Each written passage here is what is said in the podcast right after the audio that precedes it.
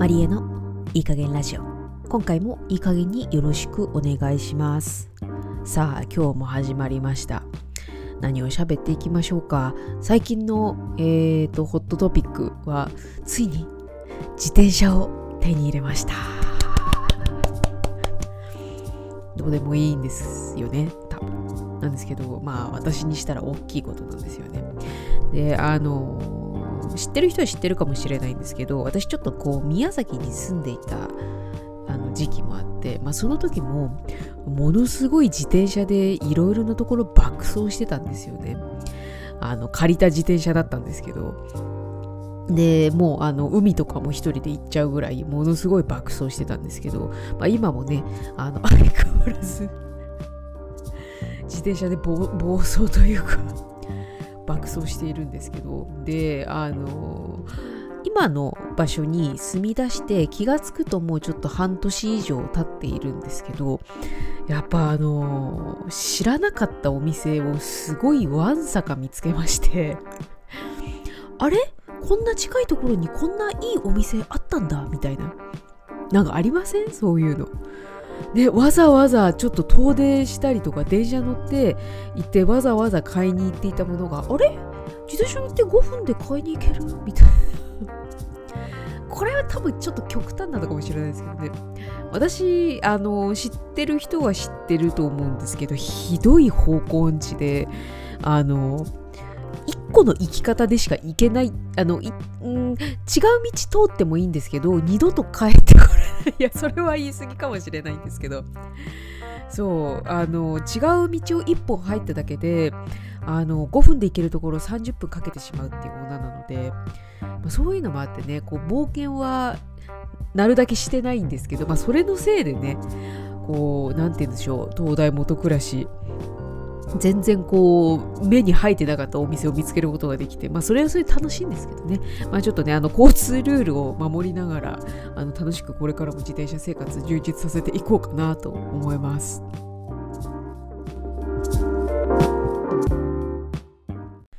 さあ本編に入りましょうか。えっ、ー、と小話と全く関係ない話を 本編またしていくんですけどちょっと久しぶりにあのまた論じる系のマニエマリエンヌ的〇〇論今日はちょっと久しぶりに話していこうかなと思います。今日はですね、マリエンヌ的教えるということ論ということで、まあ、何々論って言いながら論じてるのかどうかっていうと、あの、ちょっとそこはハテナマークではあるんですけれども、まあ私の思うことを、あの、教えるっていうことに関して、まあ、ちょっとつらつら喋っていこうかな、なんて思ってます。であの私どっかのポッドキャストで話したかもしれないあの若干記憶がないんですけれども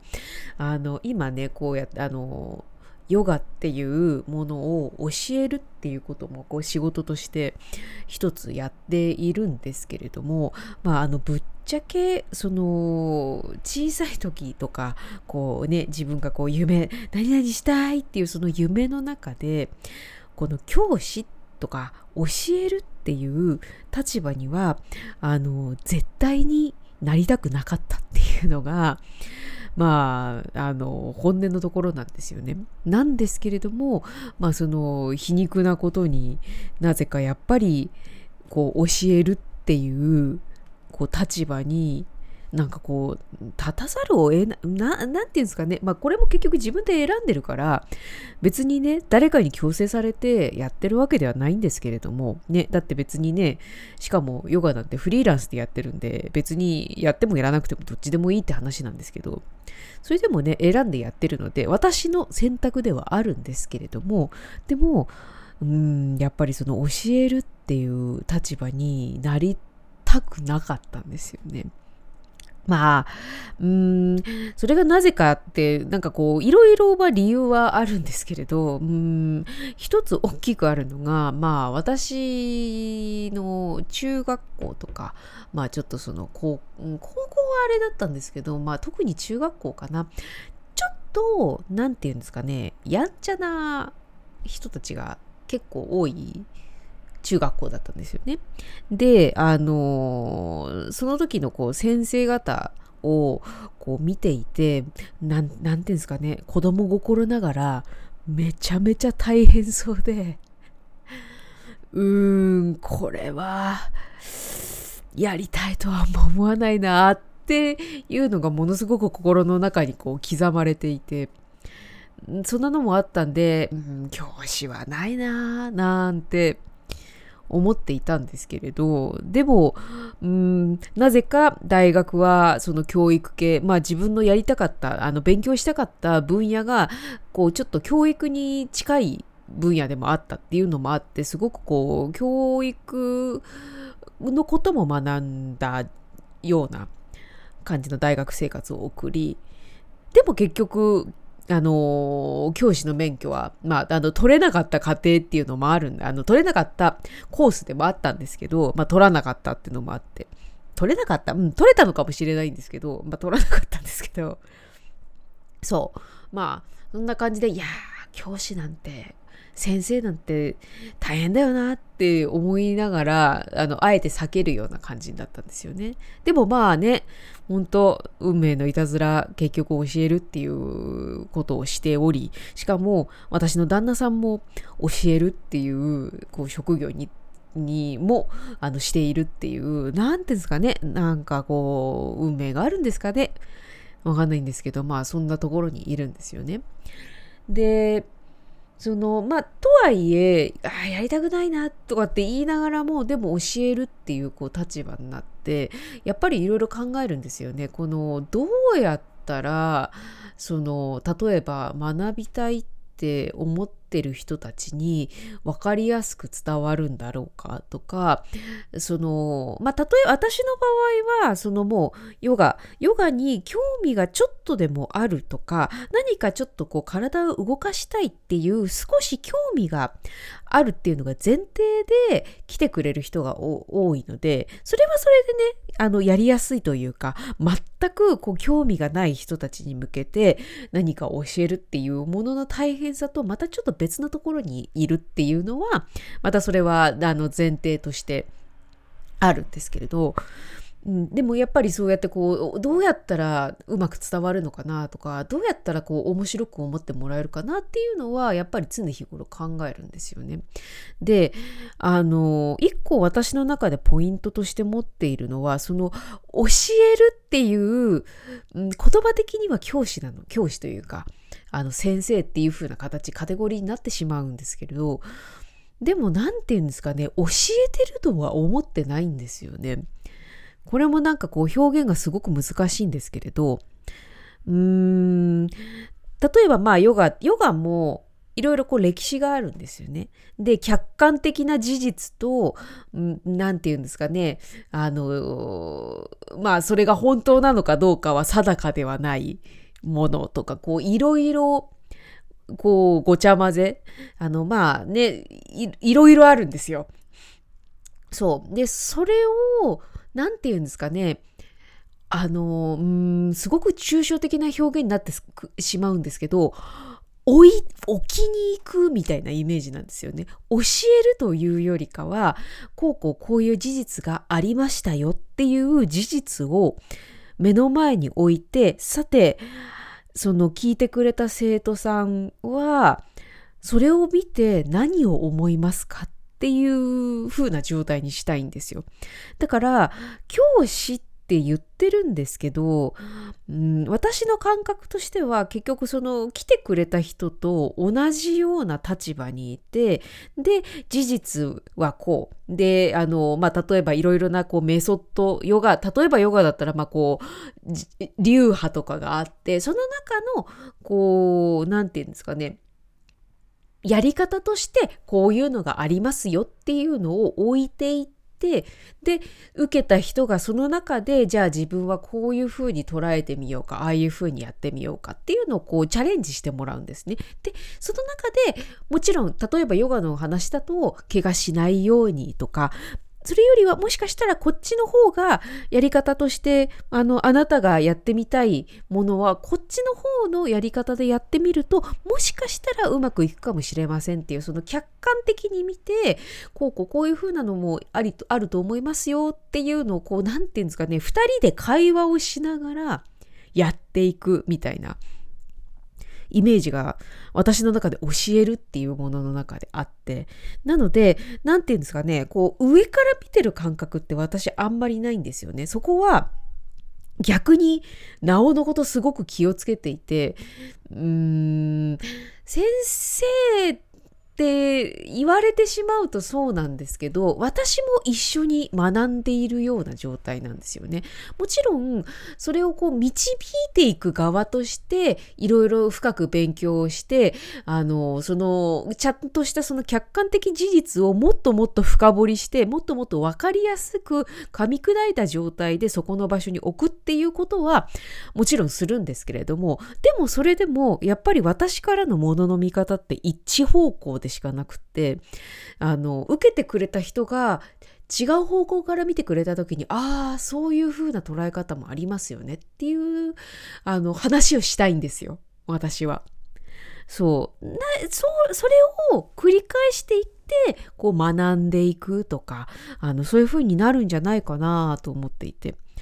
あの、もちろんね、私はまたそのさっき言った、その学びたいっていう欲がある人に向けて教えるものだったりするので、これが例えば、あの、子供向けだったりとか、あの、そういう風にした時に、また多分、その、やり方とか、私の今のこのやり方だけだと、どうしてもうまくいかない部分があるっていうのも重々承知なんですけれども、でも、基本的なスタンスとしては、そうでありたいよなーってすごく思うんですよね。絶対に上には立たない。あの、同じ、同じ立場で、で、知識を置いておくから、さあ、それを見てあなたはどう捉えますかっていう、あの、風にするっていうのが私のある意味モットー。あの絶対に押し付けたくないんですよね。あの私が、うん、間違ったことを教えるっていう、うん、でも分かんないですよね。あるかもしれないですよね。自分はこうだって思っていたけれども、実は事実が違ったっていうことももちろんあるかもしれないですし、あの、まあ、そういう中であの、だったらなおさらなんですけども、こう来てくれる人とか学びたいって思ってる人たちとこういろいろ話をしていって、あ、さらに深めていくっていう風なことができたら、うん、あの、とても建設的なんじゃないかなっていうふうには私は思うんですよね。そう。で、結局その人がその目の前に置かれた私が置いたものを自分で噛み砕いて自分でこう、その置かれた事実を頭の中に入れとかないと、結局私がただダーってこう、なんていうんですかね、あの、お水を流すように、あーって、あの、やっただけだと、学ぶってそうじゃないと思うんですよね。結局自分の頭の中に入れて、自分で理解して、自分で噛み砕かないと、せっかくね、例えば、あのお金を払ってあの来てくれたのにそれはとても無駄とは言わないんですけどもったいないんじゃないかなって私はすごく思ってしまうんですよね。なのであのまあもちろん本当にさっきも言いましたけどその時と場合によるっていうのはあるんですけれどもこの教えるっていうこときっと私はあのそれがずっとヨガなのか何なのか分かんないんですけどきっと何かをあのそれはやり続けるようなあのそんな人生のような気がしていてでもそどどんなものを教えるとか伝えるっていう風な立場になった時もやっぱりその自分の知識を押し付けないことっていうのはあのもう肝に銘じようっていうのはすごい思うんですよね。結局学んでいくって自分の頭で考えてそれを噛み砕いて咀嚼して自分のものにしていくっていうところが一番大事なところだと思うので。ね、お金払って、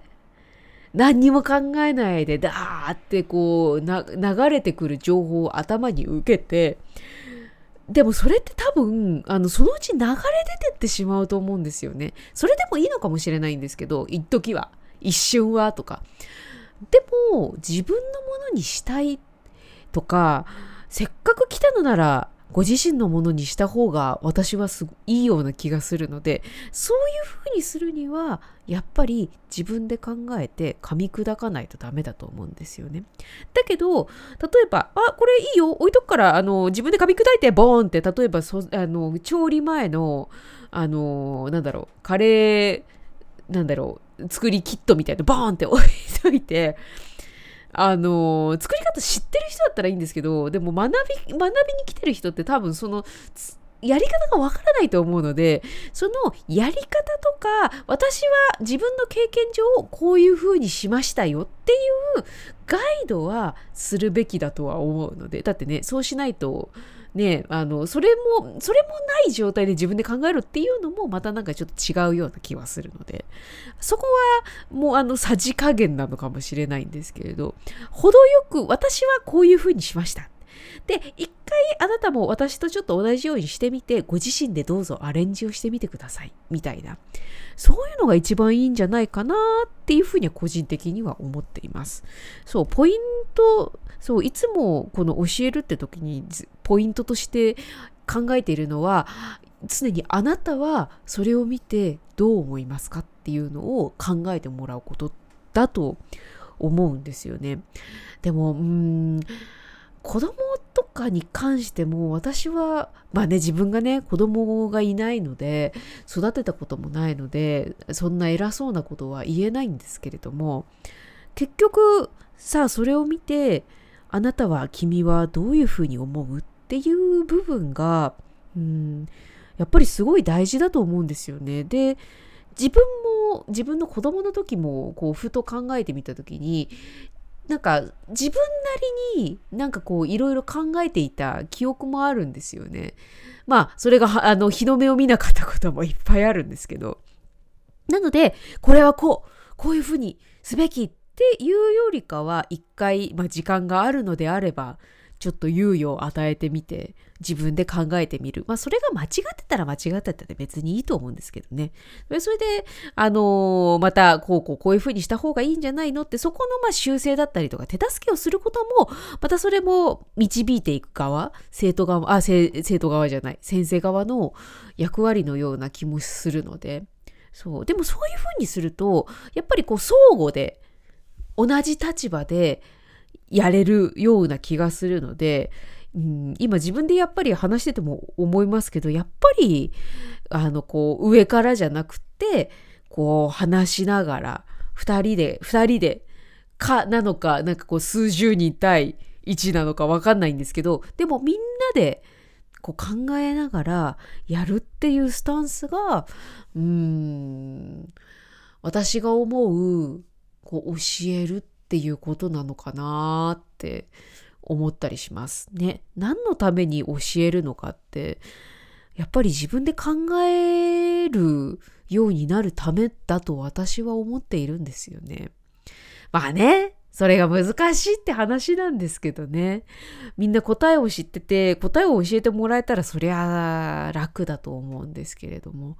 でも、うん。別にねみんながみんなこう教えるっていう立場にあるわけではないと思うんですけれどもあので答えを教えるうんだけでも別にまあね全然いいとは思うんですけどね。なんかこう一個自分で考える部分とかそういうものをちょっとだけ残してあげたりとかするとそれも含めてものすごくその人の中で教えてもらった側の私もそうなんですけど自分でちょっとこう考える余白というかそれを与えてもらった時の方が自分の記憶にも残るしあの何て言うんですかね習得してるよなーっていう感覚があるので。なのでね、まあ、ここの、これを聞いている中で、教えるっていうことをしてる人が、まあ、どれぐらいいるのかわからないんですけれども、まあね、もしかしたら、あの、めっちゃ反対意見とかあるかもしれないんですけど、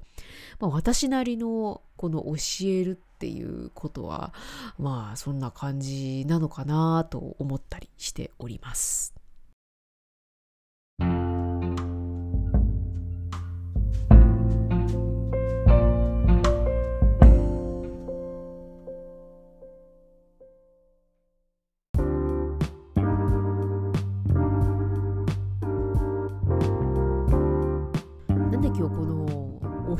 ということ論にしたかって特に理由はないんですけどね一応なんかこう喋ることをいくつかこうふと考えていた中でそういえばなんかこう何ていうんですかこれ別に自慢でも何でもなくないんですごい誤解しないでいただきたいんですけどでもなんかこう教えることうまいですよねって言ってもらえることが時折あるんですよね。そんな風に自分では思ったことないんですけどでもまあそれだけじゃなくてそのヨガだけじゃなくてまあその普段の生活の中でもその教えるっていうことに関して。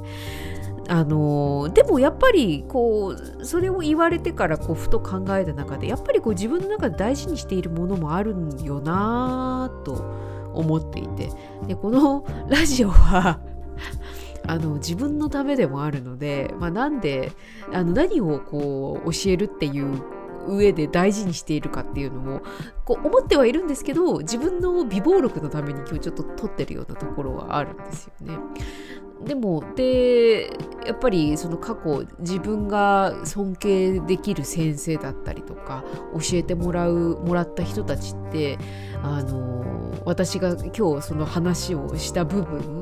その何て言うんですかねちょっとこう余白を持たせてくれる自分で考える隙間を与えてくれるっていう人がやっぱり多かったのでまあ私の好みでもあると思うしでもやっぱり教えるってそうあのやっぱり自分で考える力を養うためなんじゃないかなっていうのをやっぱり思ったりするんですよね。まあねこれをね言語化するのはとても難しい部分ではあったんですけれども、まあ、何かこう伝わるものがあればいいなぁなんて思ったりしております。はい、ということで今回のいい加減ラジオいかがでしたでしょうか？感想や質問等どしどしお送りください。私のヨガレッスンや各種企画はインスタグラム、ツイッターを私のいい加減な脳内はブログサービスノートをご覧ください。その他、こちゃんとマリエの勝手にどうぞ宇宙部屋、ゆかとマリエのどっぷり思考時間ポッドキャストもどうぞごひきに。また次回のエピソードでお会いしましょう。またね。